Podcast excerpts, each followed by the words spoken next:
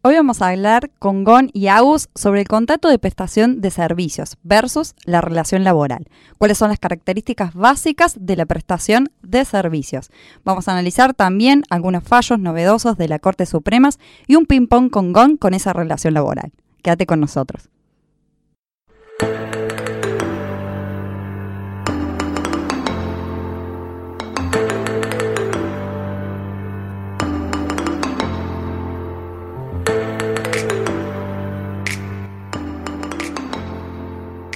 Hola, buenas tardes. Soy Pau. Estamos acá con Gon. ¿Cómo estás, Gon? Bien, todo bien. No estamos solos. No estamos solos. Hoy un día lluvioso. Y nos vino a acompañar también Agustina. Hola, chicos. ¿Cómo va, Agus? Muy Pero- bien. Pero vino de acompañante hoy, me parece, porque vamos a hablar nosotros. Vamos a hablar de un tema que es bastante común, eh, creo que para distintas áreas, pero más que nada esto es un comercial versus laboral. Una dosis comercial versus dosis laboral. ¿Por Sí. qué? Porque vamos a tratar lo que es la prestación de servicios versus el contrato laboral. Exactamente. Que algunas sentencias han dicho que ya la prestación de servicios desapareció, no existe más porque es todo laboral. Ay, mirá ya como saltás defensor del derecho laboral. Así bueno, que- tengo nuevos fallos donde dicen lo contrario, donde volvemos a lo que es el derecho contractual y dejamos de lado la relación laboral. Vamos a ver en qué termina esta contienda. Así que, bueno, Pero bueno, como las damas primero, empezamos. por favor, que tenemos tres fallos importantísimos y novedosos de la Corte eh, en favor, obviamente, de la prestación, obviamente, de la prestación de servicios. Dale, genial. Bueno, como bien dije, no es sencilla la delimitación de lo, hasta dónde se extiende este derecho laboral y hasta dónde se extiende el derecho comercial. En realidad, no podemos decir que tenemos un juicio acabado sobre la real índole jurídica de una prestación de servicios. Pero bueno, como bien dije, vamos a analizar primero el lado A del cassette, la prestación de servicios. Este Me el lado A. el A, el Bueno, primero. Va a quedar así. Ahora, todo lo que digamos acá y lo que vayamos diciendo y, y contestando y, y comentando va a estar en las redes sociales, que ya las conocen, es Dosis Derecho en todas, y también en nuestra página web, que también la conocen, y si no la conocen, bu- lo buscan en Google y la van a encontrar. que ahí van a estar los fallos, siempre el, el breve resumen de lo que hablamos y, ¿por qué no? Hoy traje un modelito de prestación de servicios muy útil para aquellos que, que necesitan asesorar y tener un buen eh, contrato con todos estos aspectos que vamos a tratar. Siempre y cuando sea una prestación de servicio real y no un fraude a la ley laboral. No, no. cómo se ataja, Mira. se sigue atajando. Pero bueno, esto es justamente un versus, ¿eh? yo creo que hacia el final de este podcast mi rol puede ser votar. Exactamente. El lado A o el lado es B la del mediadora, la mediadora en este caso. Muy bien, me encantó. Pero bueno, vamos con lo que es la prestación de servicios. Adelante. Sabemos que el contrato de prestación de servicios es una forma de declarar por escrito que una persona, por un lado el contratista, se compromete a realizar una tarea o una serie de tareas definidas y establecidas por otra persona que viene a ser el comitente, obviamente por un precio determinado. El nuevo Código Civil y Comercial contempla el contrato de locación de servicios en el artículo 1251, que nos da la definición de prestación de servicios y contrato de obra.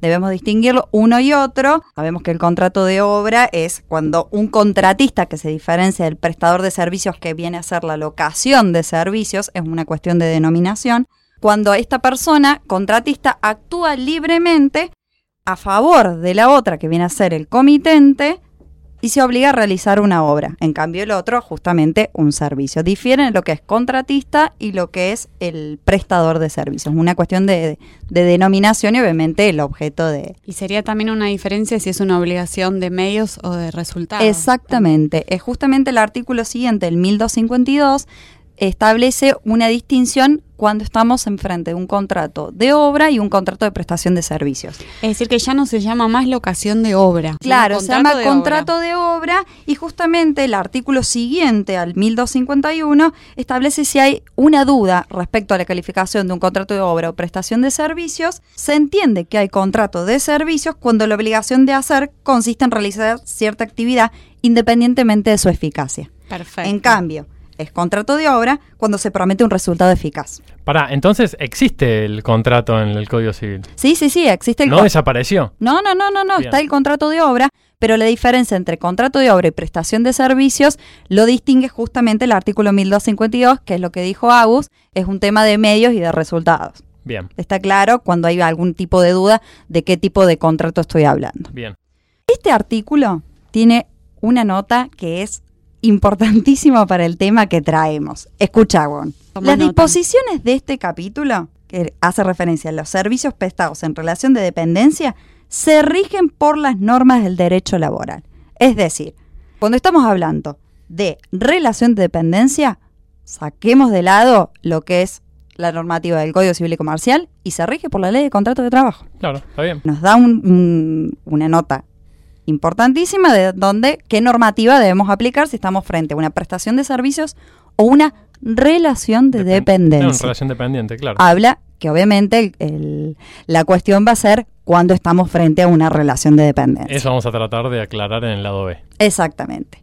A continuación, el Código Civil y Comercial establece a partir del 1253 notas tipificantes de lo que es el contrato en sí de prestación de servicios. Una diferencia con lo que es una relación laboral es este artículo 1253 que establece la libertad en ejecución del contrato. ¿Por qué? Porque dice que a falta de ajuste sobre el modo de hacer la obra, el contratista o prestador de servicios, es decir, acá debería agregar, no quiero, además de hacer la obra, hace referencia al, al objeto de contrato, no solo la obra en sí, elige libremente los medios de ejecución del contrato. Acá hay una, una nota característica de lo que es la prestación, que es libertad. Bueno, eso es propio del derecho civil y comercial, justamente. Exactamente, la lo paridad, que es la la paridad de partes. Paridad de partes, la libertad contractual y acá justamente se establece la libertad en la ejecución de los medios para el cumplimiento del contrato.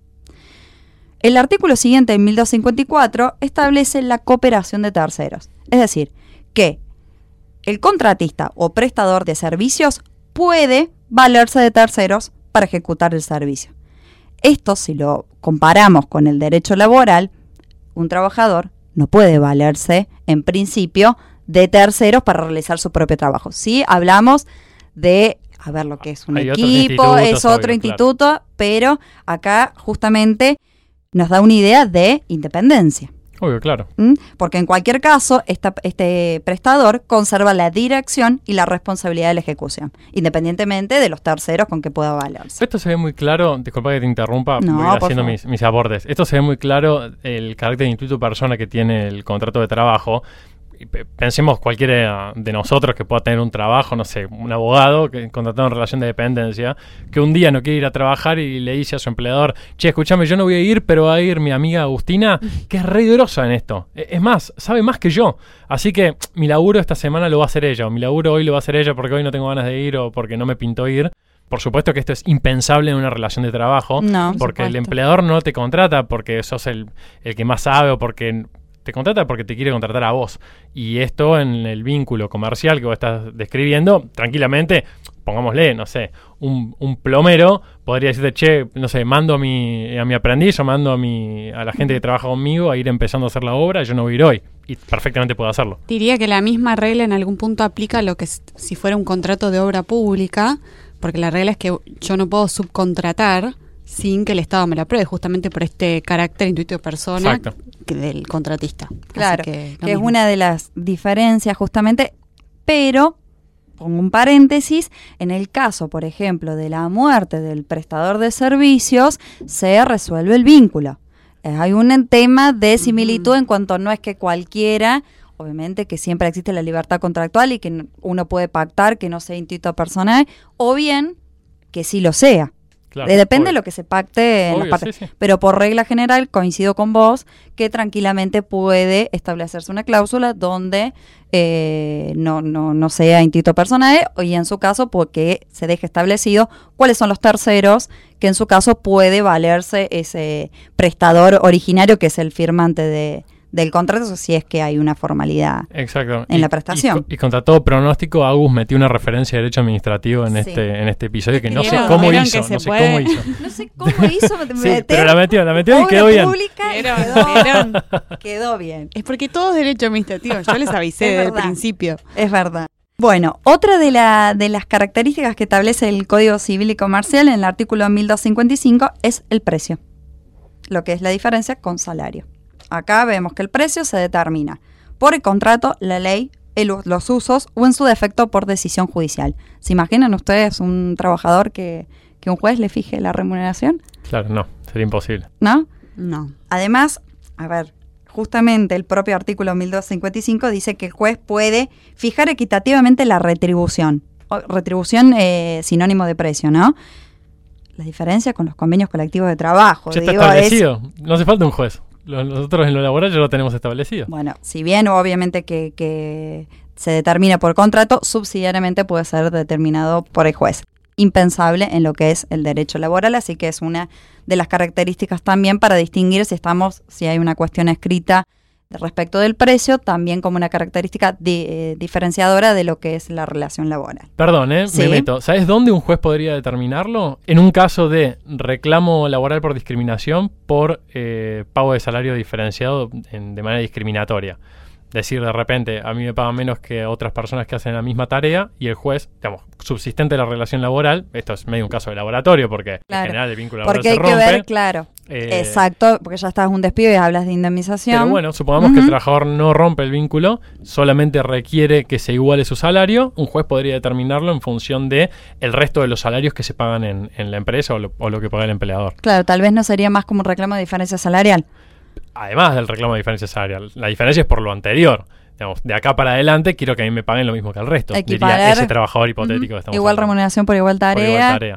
Perfecto. Y, y aún disuelto el vínculo laboral, si va a reclamar la indemnización y además estuvo en negro todo ese tiempo y le estuvieron pagando un sueldo que no estaba conforme con el convenio colectivo de trabajo que se aplique.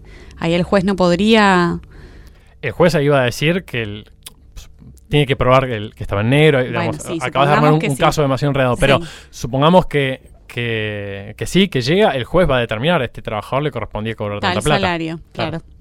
Pero, digamos, dice la disquisición no habiendo roto el vínculo, porque en este caso que menciona Pau, es un contrato que está en ejecución, solamente se lo lleva al juez para que determine el precio. Claro, puede ser tranquilamente esa situación donde primero, obviamente, si tenemos el contrato, el contrato, los usos y Obvio. arbitrariamente el juez.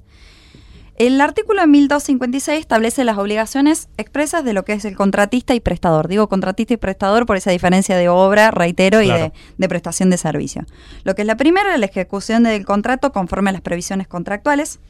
Lo que es la información al comitente sobre los aspectos esenciales del cumplimiento del contrato. Este es un punto que es también una diferencia, el proveer los materiales adecuados que son necesarios para la ejecución de la obra o del servicio. ¿Un trabajador lo hace? No, ¿No? Más que una, bueno, en realidad son eh, lo que es herramientas de herramientas, trabajo, claro, sí. pero generalmente son... Generalmente se, se las provee el empleador. Exactamente, esa es otra diferencia. Otra de las obligaciones que tiene el prestador es usar diligentemente los materiales provistos, que esto coincide con lo que es un, un trabajador, la ejecución de la obra o el servicio en el tiempo convenido. Y por otra parte, el artículo 1257 establece las obligaciones del comitente, que es pagar la retribución, que sería una similitud con el, emplea- con el empleador, proporcionar al contratista o al prestador la colaboración necesaria, acá habla de colaboración, es decir, es par, Claro, sí. porque no hay un tipo de subordinación, y después recibir la obra si fuese ejecutada conforme a lo dispuesto por el artículo anterior. Como anteriormente dije, el Código Civil y Comercial contempla el, el caso de la muerte tanto del comitente, contratante, como el caso del eh, prestador. En el caso del comitente, no extingue el contrato, salvo que haga eh, imposible o inútil la ejecución, pero en el, cam- en el caso del contratista, sí. Eso es al- Obviamente, es excepto que el comitente acepta que continúen los, los herederos. Claro, eso es similar al contrato de trabajo. también. Exactamente. Es como que hay un ida y vuelta en algunos puntos en común y algunas cuestiones para diferenciar un contrato del otro. Obvio, si no, no estaríamos hablando de esto. Exactamente. El artículo 1261 establece el desistimiento unilateral. El contratante puede desistir del contrato por su sola voluntad, aunque la ejecución ya haya comenzado. Pero debe obviamente indemnizar al prestador todos los gastos y los trabajos realizados y la utilidad que hubiera podido obtener. Acá es un caso, bueno, yo lo, lo asimilo a lo que es un, un despido. Sí, Lo- no lo asimilo, lo quiero decir. Yo decido disolver el vínculo de alguna cierta manera, en el caso de indemnización, o bien, en el caso de- del comitente, puede existir, pero debe indemnizar acá. Claro, no sería exactamente lo mismo desde lo laboral. El paralelismo está bien hecho, pero no es lo mismo porque lo laboral, primero, las indemnizaciones están establecidas en la ley, son tarifadas, y en el caso de un vínculo comercial y contractual, eh, Hay que verlo pactado. Hay que ver lo que se pactó y además se pueden reclamar los daños y perjuicios generados de eso, que van por encima incluso por ahí hasta, hasta de lo pactado si le causó un daño más.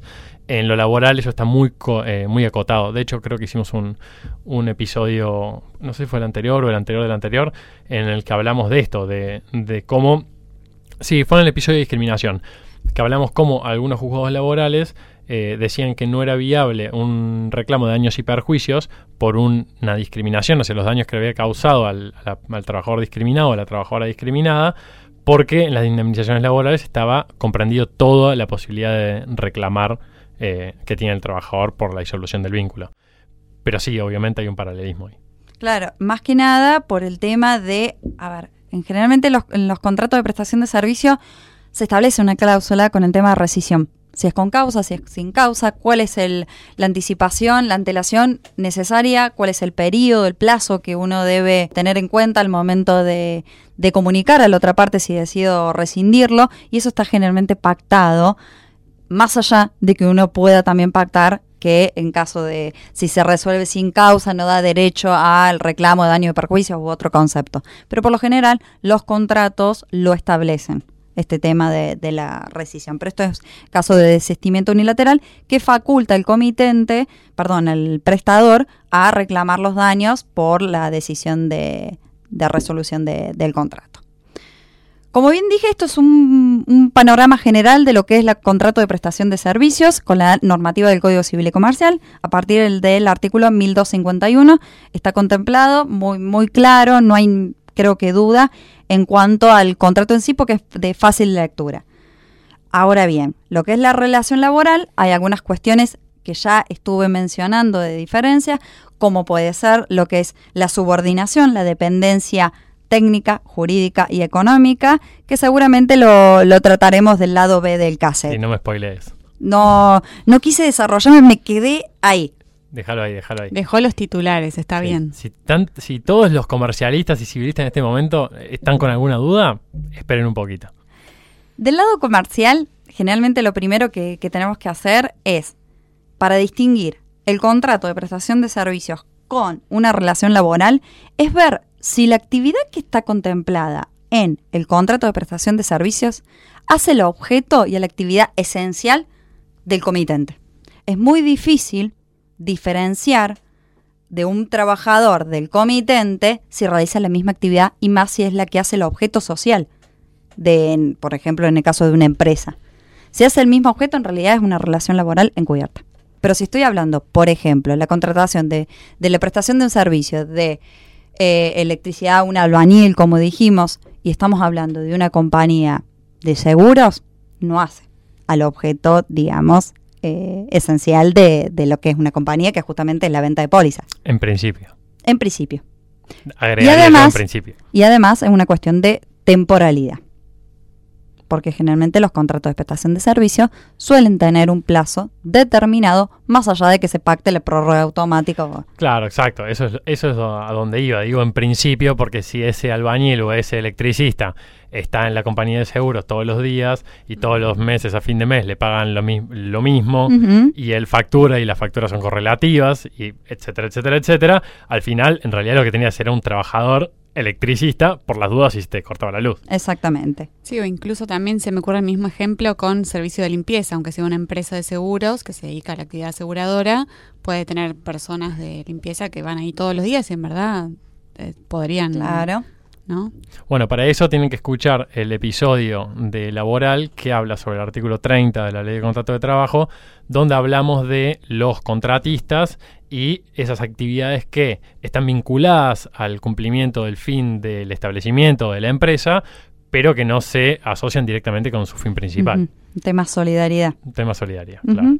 Así que bueno, por un lado tenemos el contrato laboral, que el trabajador presta personalmente el servicio en beneficio del empleador.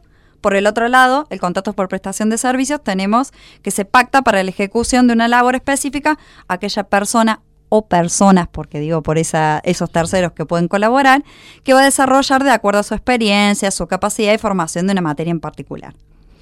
el contrato laboral existe una continua subordinación, que seguramente después trataremos, y por otro lado el contratista tiene absoluta independencia en el modo de ejecución del contrato.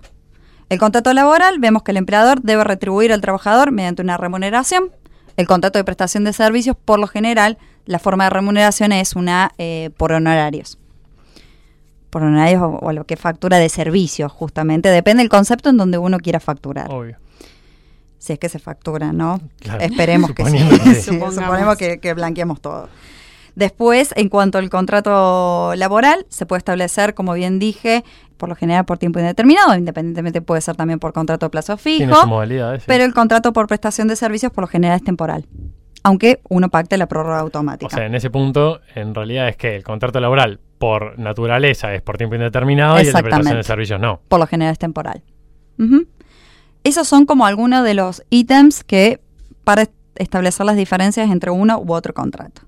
Ahora bien, vamos a hablar de los tres fallos recientes, Bomba. año 2018, de la Corte en favor del lado A del cassette, es decir, de la prestación de servicios. Tres fallos, bomba. Tenemos los el más importante, que me parece el más completo y que realmente recomiendo la lectura de los comentarios de Fernando Izaguirre del Observatorio de Derecho Social, que es un eh, que comenta justamente este fallo que es Rica Carlos Martín contra el Hospital Alemán y otros sobre despido. Es un fallo reciente del año 2018 que les paso a comentar de qué trata. El doctor Rica era un médico neurocirujano monotributista que demandó a la Asociación Civil Hospital Alemán, donde prestó tareas durante siete años en carácter de monotributista. Que este doctor exigía el pago de una indemnización por despido indirecto y las multas obviamente previstas por la ley de, de empleo, por falta de registro justamente de la relación laboral. Demandó también en solidaridad al presidente de la comisión directiva del Hospital Alemán y a los médicos asociados a esa asociación civil, que es MASC.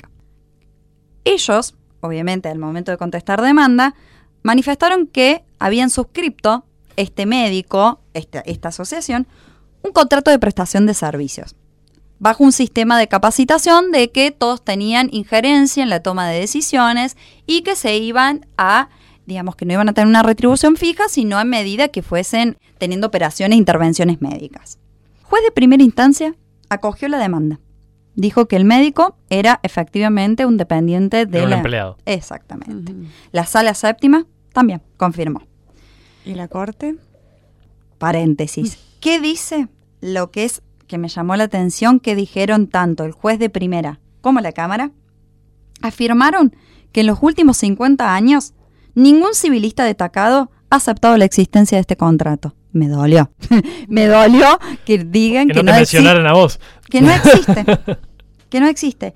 Y que el contrato de locación de servicio no existe más en ningún ámbito del derecho. Wow. Es un montón. Es un montón. Es un montón. montón. Y independientemente del resultado que, que dio la corte, que ahora Pablo va a contar, o sea, acá advertimos claramente un sesgo muy fuerte que hace que al final la, digamos, esta desigualdad que existe y que la ley y la interpretación eh, jurisprudencial viene a equiparar, se desequilibre en muchos casos, como puede ser este, por ejemplo, eh, y es importante destacarlo también. Claro, porque realmente eliminaron la existencia, en comentarios, ¿no? De la existencia del contrato de, de locación de servicios.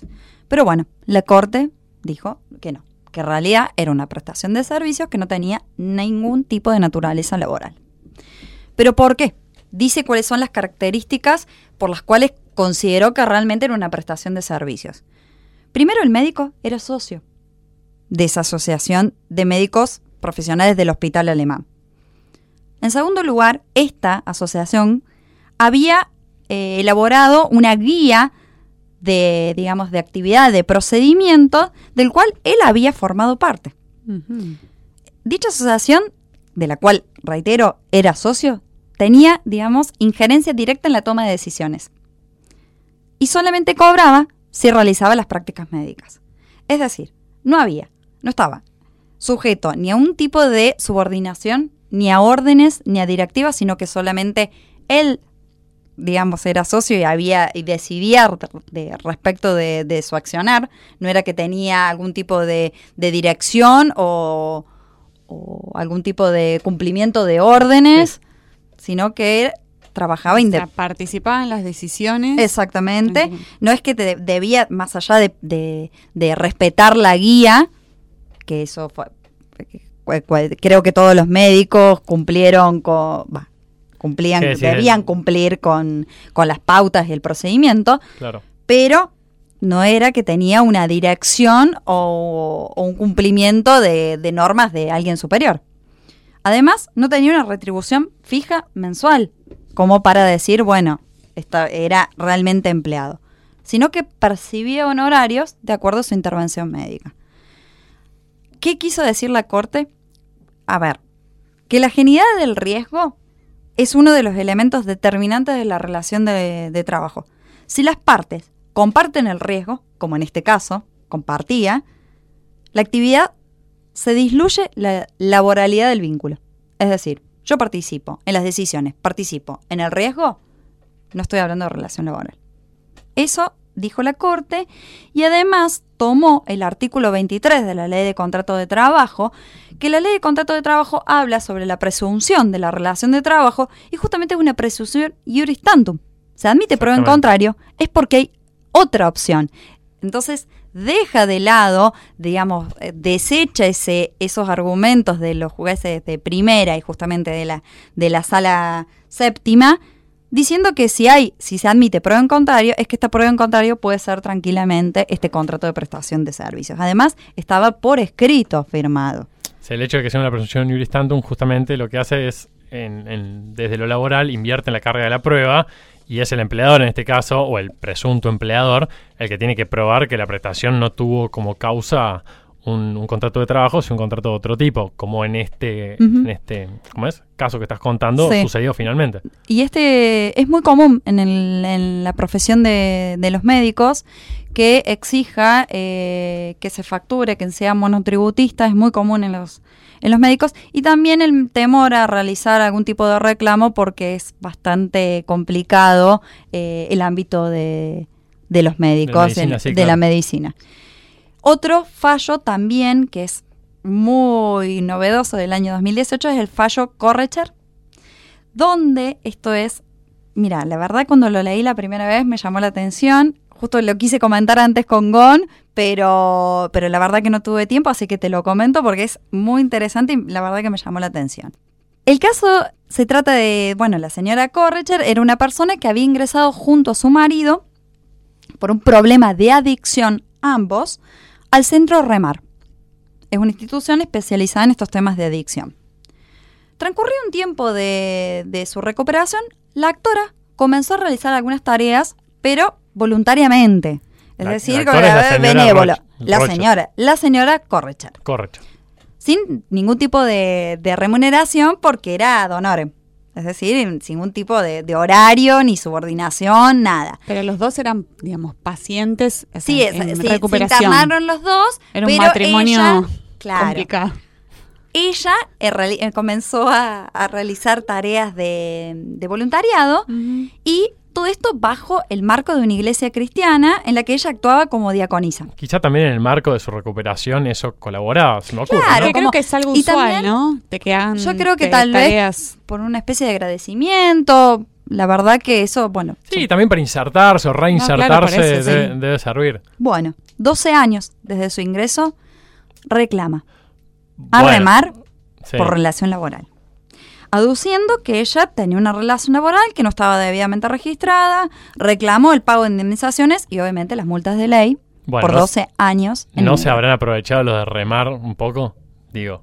Te digo, No sé, ¿eh? digo, Y ella 12 no- años reinsertándose me no que sé, pero lo más importante es que la Corte dijo que no era una relación laboral, sino un contrato de prestación de servicios que en realidad no estaba bajo la figura de eh, formal, digamos, de contrato, porque no había nada suscripto, pero sí era una prestación de servicios. No veo por qué, te- por qué estás tan feliz de que la Corte no le reconozca sus derechos a un trabajador. Usa los mismos violentado. argumentos. No, no, no. Quiero decir que Nuestra utiliza está escuchando. los Paula. mismos argumentos que Rica y es un mensaje también de la Corte. Es un mensaje implícito para que volvamos a, Para a jueces, rever. en realidad. Es un mensaje Mucho obviamente implícito para que volvamos a resurgir y utilizar el contrato de prestación de servicios. Y no solamente lo que es todo, cualquier prestación de servicios es una relación laboral. Se deja de lado esa idea y aparte hay varios fallos y son los actuales que justamente la Corte dice que no. Ha marcado ese sentido, sí, es verdad. Sí, sí. Así que, bueno, este es el fallo Correcher, el anterior era el RICA y el último es, si bien es anterior, que es del año 2015, el fallo Cairone Mirta, es muy similar a los anteriores y tanto el fallo Correcher como el RICA toman argumentos, pero el caso de un médico anestesiólogo. Así que volvemos al área de la medicina. No los voy a cansar con, con los argumentos porque son muy similares, pero realmente la recomiendo, como bien dije, los comentarios de Fernando Izaguirre, que hacen una crítica, en realidad más que nada una visión de lo que son los fallos de la Corte respecto de, de esta buena nueva visión y nuevo, nueva orientación de la Corte. Obvio, sí. También es verdad con, con esto que, referís de los médicos, es que a medida que se comprueba mayor nivel de conocimiento científico, conocimiento técnico, se advierte que disminuye la intensidad de la subordinación técnica, digamos, este aspecto del vínculo laboral. Esto no hace que el contrato deje de ser un contrato de trabajo, ¿bien? Pero sí, en los médicos sucede mucho, en los arquitectos sucede mucho, en los abogados sucede mucho eh, esta cuestión. Ahora bien, tiene que haber algunas notas que son tipificantes de, de la relación de trabajo y que medio que las, las has dicho y, y me gustaría que las precisemos y las aclaremos para también eh, saber cuándo, así como quedó clarísimo cuando estamos en el marco de un contrato de locación de servicio, cuándo estamos en el marco de un contrato de trabajo. Eso necesitamos aclarar. me El parece, lado ¿no? B. Porque yo ahora estoy con el lado A a full. Bueno, vamos a verlo entonces. Los chicos se quedaron hablando de la parte laboral del episodio. Si te quedaste con las ganas de saber más, escucha el capítulo de dosis de derecho laboral que sale este mes.